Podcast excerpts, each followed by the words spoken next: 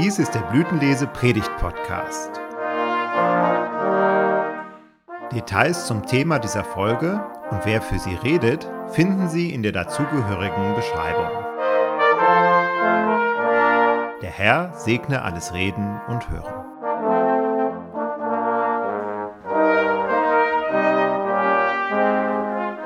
Die Gnade unseres Herrn Jesus Christus, die Liebe Gottes und die Gemeinschaft des Heiligen Geistes sei mit uns allen.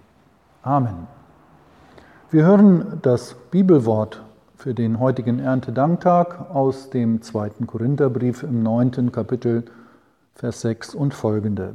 Wer da kärglich seht, der wird auch kärglich ernten. Wer da seht im Segen, wird auch ernten im Segen. Der Herr segne sein Wort an uns. Amen. Erntedankfest. Unsere Kirche ist wunderbar geschmückt, nicht nur der Altar, auch die Erntekrone hängt von jetzt bis zum Advent in der Kirche und erinnert uns auf diese Weise, Gott dafür zu danken, zu loben und zu preisen für alles Gute, was wir von ihm empfangen haben. Die Erntekrone leuchtet goldgelb im farbigen Kleid. Die Vorbereitungen für diesen Tag haben Zeit in Anspruch genommen. Viele haben mit angepackt und geholfen. Nun kann die Kirche im herrlichen Glanz erstrahlen. Nachher werden wir das Erntedankfest feiern. Wir essen und trinken und haben Gemeinschaft, nachdem uns der Geber aller guten Gabe mit Himmelsbrot und einem Schluck aus dem Kelch des Heils im von ihm eingesetzten Abendmahl beschenkt hat. Herz, Seele und Gemüt werden nahezu wie fast von selbst erhoben zum Dank gegenüber Gott und zur Freundlichkeit untereinander. Wenn du heute Morgen dein Haus seufzend vor Sorgen verlassen hast, beginnt im Gottesdienst etwas zu geschehen. Du kannst aufatmen.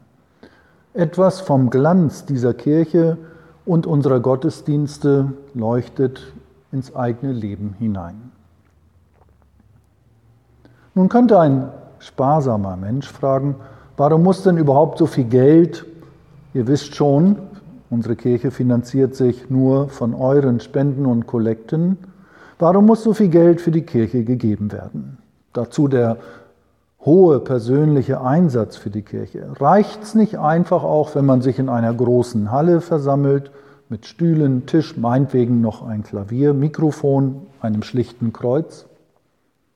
Man könnte doch auch einfach weiter in einem Park oder gegebenenfalls in einer Scheune oder auf einer Waldlichtung das Evangelium von Jesus Christus zu Gehör bringen.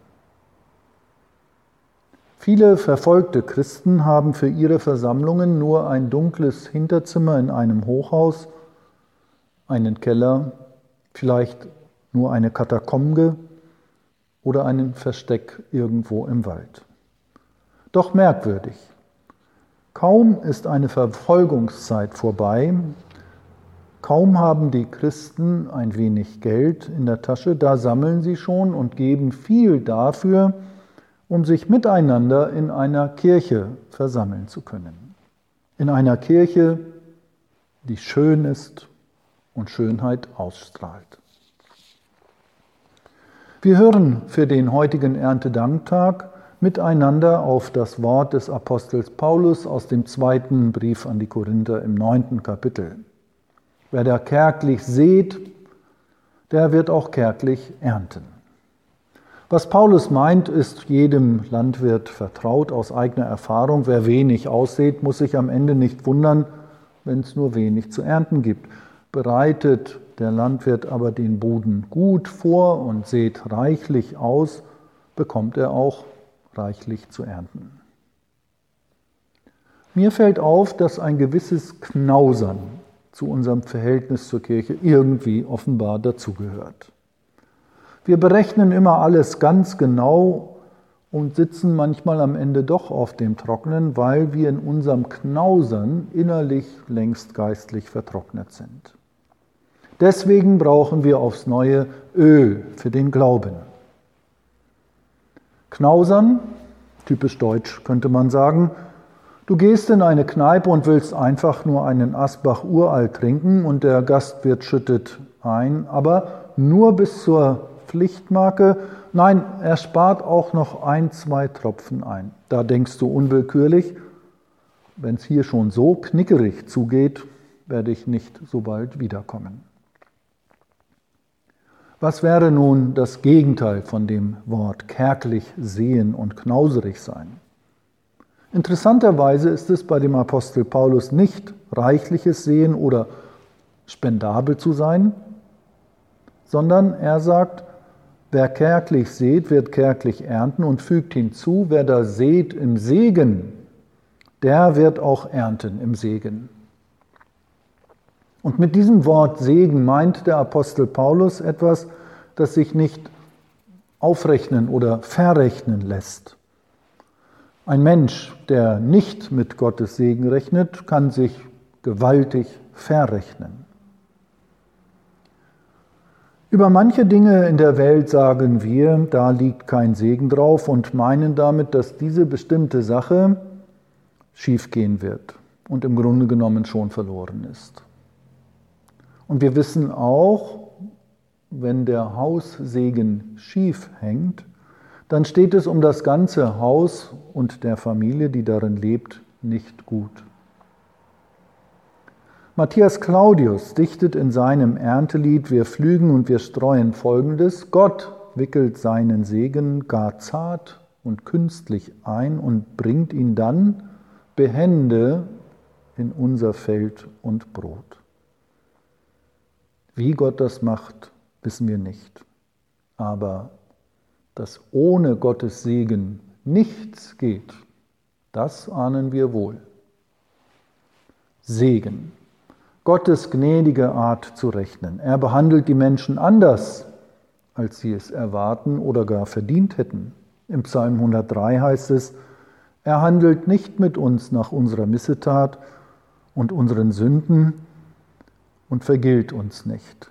Denn so hoch der Himmel über die Erde ist, lässt er seine Gnade walten über denen, die ihn fürchten. So fern der Morgen vom Abend ist, lässt er unsere Übertretungen von uns sein. Wie sich ein Vater über Kinder erbarmt, so erbarmt sich der Herr über die, die ihn fürchten. Die Kirche ist der Ort, wo Gottes Segen besonders reichlich ausgestreut wird.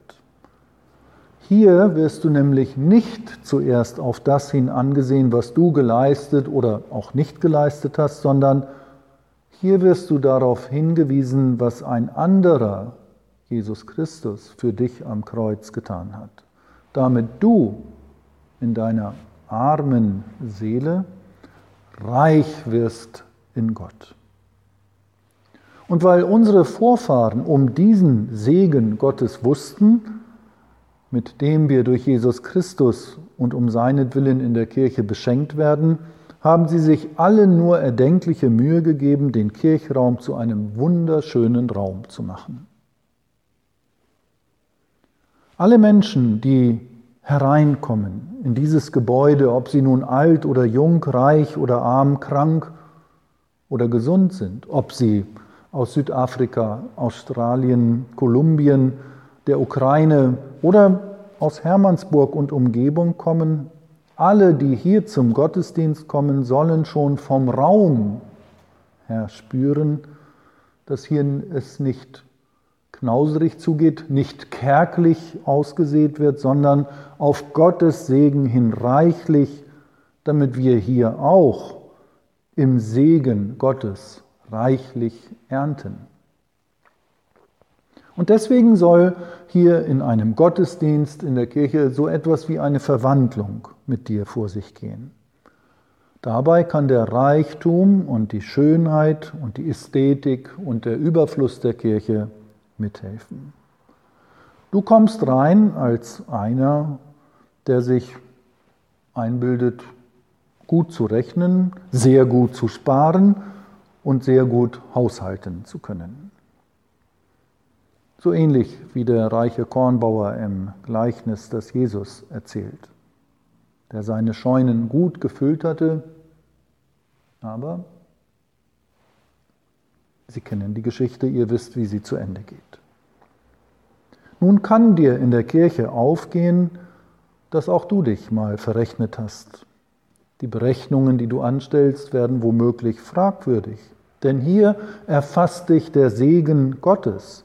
Ein fröhlicher Tausch, eine Verwandlung beginnt. Jesus Christus, der so reich war, wird arm um deinetwegen, damit du, der du sehr wohl gefüllte Scheunen hast und doch geistlich arm bist, in deine Seele hinein reich wirst in Gott. So segne Gott unsere Kirche, so segne Gott unser Kirchgebäude mit allem schönen Schmuck und so segne Gott jeden Ort und jeden Raum, in dem wir uns zusammenfinden, um Gottesdienst zu feiern und das Evangelium zu hören. Mögen solche Kirchen und solche Räume dazu dienen, dass wir lernen, was es heißt, nicht kärglich, sondern im Segen auszusehen, um dann auch im Segen ernten zu können. Der Friede Gottes, der höher ist als alle unsere Vernunft, regiere und bewahre eure Herzen und Sinne in Christus Jesus. Amen.